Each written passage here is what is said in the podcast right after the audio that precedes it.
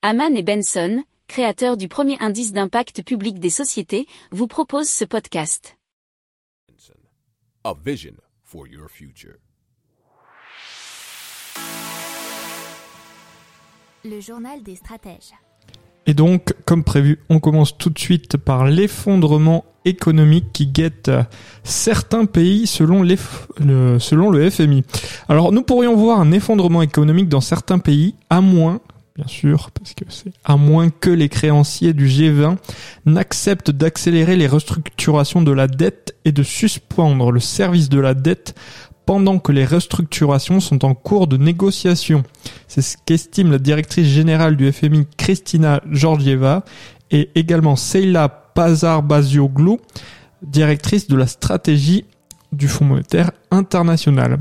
Alors le fonds n'a tout de même pas souhaité citer des pays qui pourraient être directement concernés, puisqu'au début de la pandémie en 2020, les pays riches du G20 avaient offert aux pays pauvres un moratoire sur le paiement du service de leur dette jusqu'à la fin de l'année avant de le prolonger jusqu'à la fin 2021. Parallèlement à cette initiative, ils avaient créé en novembre 2020 un cadre commun destiné à restructurer voire annuler la dette des pays qui en feraient la demande. Mais pour l'heure, nous dit euh, RFI.fr, les créanciers privés, en particulier chinois, freinent sa mise en œuvre. Pour approfondir ces sujets, abonnez-vous à la newsletter de Haman et Benson et écoutez nos autres podcasts que vous retrouverez dans les notes de l'émission ou sur notre site internet.